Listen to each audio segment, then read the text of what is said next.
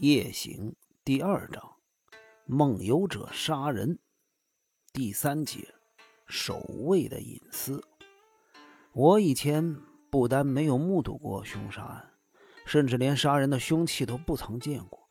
但是当我一看见先师之际手中拿的那把沾满了血迹的武士刀，我不得不断定，这把村正。就是杀死风屋小师，并且砍走他首级的凶器。但是怎么会发生这种事儿？金库明明锁得好好的，钥匙由仙师直纪保管的，密码只有我知道。不管仙师直纪或是我，单独一个人都没办法打开金库，更不要说其他人。一阵强烈的恐惧感，宛如汹涌波涛之般向我袭来。这种感觉比发现无头尸体的时候更要吓人，让我忍不住要放声尖叫。我极力想压抑住这股大叫和狂奔的冲动，却感觉到极其困难。这桩杀人案实在是太恐怖了。第一，凶手为什么要杀死一个驼背男子，并且砍走他的头？更何况，凶手根本就没有必要取走尸体的头，因为风屋小师右大腿的伤痕就足以证明他的身份。第二，村正被锁在双重锁的金库里，他何时被拿来做凶器？此刻，我不禁往难以理解的超自然现象去揣想。一旦想到这儿，全身的汗毛就不自禁的竖了起来。先是直接也僵在原地好一会儿，目不转睛的望着那把沾满了血迹的武士刀。突然，他回过神来，好像要逃避什么可怕的东西一般，急忙把武士刀扔到了地上。果然是我父亲！丢出的武士刀在地上弹了几下之后，平静的躺在地板上。我觉得他像是有生命似的，脊背不禁呢又冷了起来。你你别乱说！我舔了舔嘴唇，纠正先师之计的想法。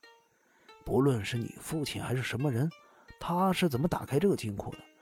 你刚才不是说没有人动过钥匙吗？难道这金库还有另一把钥匙？不可能，没这回事儿。金库本来有两把钥匙，是我失手敲坏了其中一把。所以，目前金库的钥匙只剩下手中这一把了。那金库就不可能被别人打开才对呀。就算有人偷偷打造了另一把钥匙，应该也没法打开这金库。这事儿你很清楚，因为还有密码啊。我绝对没有将密码告诉任何人，所以没有人能够打开金库的门。然而，现在事实证明，这把村正就是凶器，这怎么解释？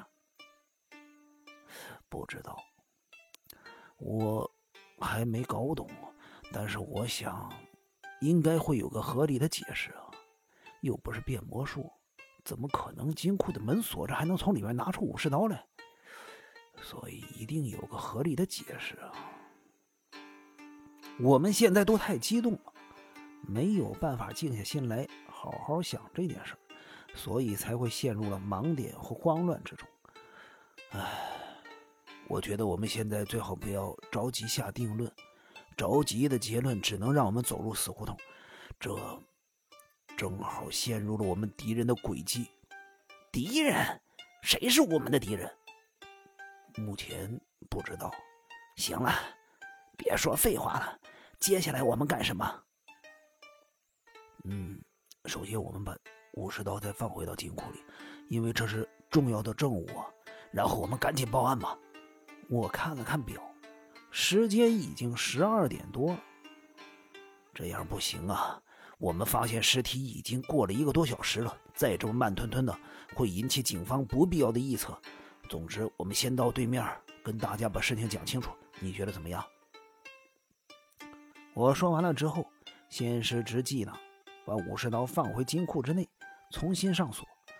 这次是先师直纪自己转动的密码转身。也许他认为再怎么小心也没用了吧。接着，我们来到了主屋的一间和室房，只见先是铁之进正大拉拉的盘着腿，独自灌着冷酒，柳夫人就坐在他的身边，像个娃娃一样，表情冷然的织着毛线。在这个节骨眼上，一身典雅打扮的他，竟然还能平静的打着毛线，真是让人觉得不可思议啊！先是铁之进看到我们进来之后，惊恐的瞪大了眼睛，仔细的观察了我们好一阵，然后用沙哑的声音问：“直进，被杀死的到底是谁？是守卫还是风屋？”“是风屋。”先是之计冷淡的回答。“直计，你是怎么知道的？尸体又没有头。”柳夫人从旁插嘴道。她说话的语气就像是在讨论今晚上的菜单一样平静。啊，这可真不是一个普通的女人，我不禁这样想。这方屋身上有特征，我们已经确认过了。有什么特征？这事儿以后再说。爸爸，吴代认为我们应该报警。呃，当当然，呃，是。这是杀人命案。呃，对了，这位吴代先生是？我还没向您介绍呢。这位是吴代银泰，他是个侦探小说家，也是我们的同乡。侦探小说家。先是铁之进和柳夫人一听到这样的介绍，不约而同的用一种怪异的表情看着我。好像在看一种奇特动物似的，而我，也只是默默的低下了头。那么，现在赶紧叫袁造到警察局去报案。先是直接走到门口，叫着袁造。袁造马上跑了进来。先是之际，把事情交代清楚之后，就回到座位上。他以一种刺探的眼神望着他父亲的脸，然后吞吞吐吐的问：“爸爸，你昨儿晚上睡得好不好？”先是铁之进睁大了眼睛，瞪着儿子的脸反问：“干嘛问我睡得好不好？你这是什么意思？”“没什么意思啊。”直计。你要好好的劝劝你爸爸才行，他最近喝太多酒了，昨天晚上也一直喝到十二点多。如果只是喝酒还没什么，主要是他喝了酒之后的问题比较难以处理。柳夫人头也没抬的这么说着，好像在对毛线说话似的。爸爸昨天晚上又喝酒了吗？阿姨，昨儿晚上你一直陪着我爸爸吗？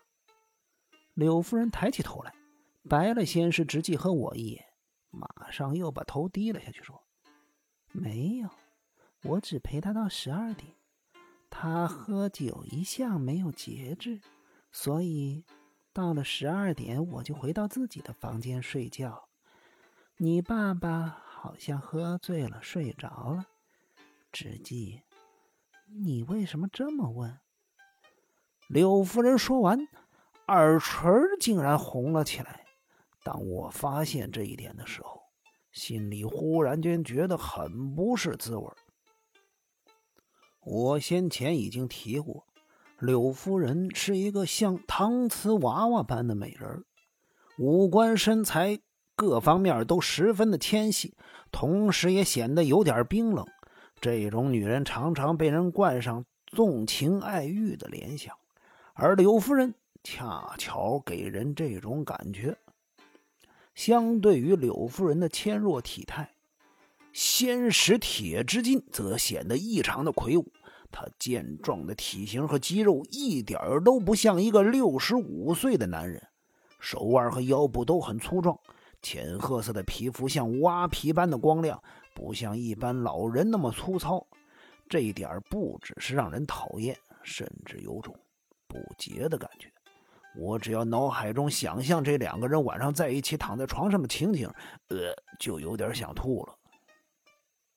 仙师直气似乎已经习惯了，他接着问道：“所以，我爸爸昨晚上是一个人睡的吗？”仙师铁之金瞪大了眼睛望着自己的儿子，这种眼神跟仙师直记喝醉了酒的眼神十分的相似。直记。杀人案件跟我是不是一个人睡觉有什么关系？爸爸，杀死风屋的正是那把村正。我今天早上看到那把村正上沾满了血迹。霎时间，先是铁之进不禁哑然。过了一会儿，他才咬着牙，呃，用力喘着气。露出一副要吃人的样子，望着仙师之际，然后拿起酒杯喝了一口，说道：“这事儿跟我无关，因为我不知道武士刀放在哪儿。直纪，你应该把它藏在我找不到的地方，对不对？”“没错，不单你拿不到，照理说，任何人都拿不到。”那为何有血迹在上面？莫非那把武士刀？先使铁之进又一把拿起酒杯喝了一口。就在这时候，四方太进来了。呃，夫人，真奇怪啊！我到处找都找不到守卫啊！我心中一惊，不禁跟先师之际对望了一眼。柳夫人突然以一副……冷冰冰的态度回道：“不可能吧？他已经好几年都没有出过家门了。这会儿好像真的出去了。我查看了他的房间，呃，他的大衣、帽子、鞋子、手杖，呃，甚至皮箱都不见了。皮箱也不见了。”先是直接霍的站了起来。先是，守卫先生会去哪儿？他有什么朋友或者亲戚吗？朋友，像他那种人应该没什么朋友吧，顶多是到喜多婆婆那儿去。喜多婆婆是什么人啊？是守卫的奶妈。那个人住在哪儿啊？我接着问道。左州之奥，本来喜多婆婆去年还住在这儿。她对守卫很忠心，只是方法不对，而且太啰嗦了，所以我就把她打发回故乡去了。可是，守卫不可能到那么远的地方啊！如果真的找不到，那就打一通电报到喜多婆婆那儿问问看看。先使铁之进将杯子放了下来，他好像因为话题从自己身上转移。而松了口气似的。嗯，没错，那就这么办吧。吴代，我们先去守卫的房间里看一下。守卫，哎，真让人想不透哎。柳夫人手中继续织着毛线，头也不抬的喃喃自语着。守卫的房间在杨氏建筑中，位于八千代房间的对面。这时候，阿腾正不安的站在房间前面。他一看到我们，马上帮我们开了门。先师直纪率先走进房间，然后说道：“我还从来没来过这房间呢。守卫这个人有点古怪，喜欢保留隐私。以前除了他的奶妈喜多婆婆，绝对不让任何人进来。”去年我们打发喜多婆婆回家的时候，她很生气，最后只好让阿腾进来打扫房间。只不过打扫的时候，他都会在旁边监督着。我观察了一下，这房间没什么特殊的地方，不像是一般有钱的单身汉会选择的居所。阿腾，皮箱原本放在哪儿？就在柜子的旁边，您看，这儿有放东西的痕迹，其他的像是梳子、刷子、发油等日常用品、小零件都不见了。嗯，那他可能真的外出旅行了。可是以他的身体，我想他突然失踪一定是有理由的。吴代，你的意思是？我没有回答先师直纪的问话。当时我的眼前清楚的浮现了昨天守卫将花瓶丢向风屋小事时，他那含着憎恨和嫉妒的表情。那张紫黑的扭曲的脸庞，莫非是守卫干的？啊，他可真是个阴险的家伙，心胸比女人还狭窄，脑子里不知藏着多少阴谋。可是话说回来，那家伙有杀人并且砍下人头的胆量吗？我也只是猜测罢了。可是现实，你要知道，身体有缺陷的人，一旦他积压已久的情绪爆发出来，那种恐怖不是一般人所能理解的。先师之际，本来要走出房间，此时却停下了脚步，回头叫住阿腾：“阿腾。”柜子上面那个小柜子是什么？我不知道。守卫先生非常不喜欢别人去碰他，我曾经不小心碰到了，被他狠狠的骂了一顿呢。我跟先师直接一听，不禁对望了一眼。那是一个红木质的小橱子，向两边外侧拉开的橱门上还慎重的挂了一把锁。阿腾，你可以走了，有事我们再叫你。是的，少爷。阿腾马上转身离开了房间。先师，你想干什么？打开这个橱子看看。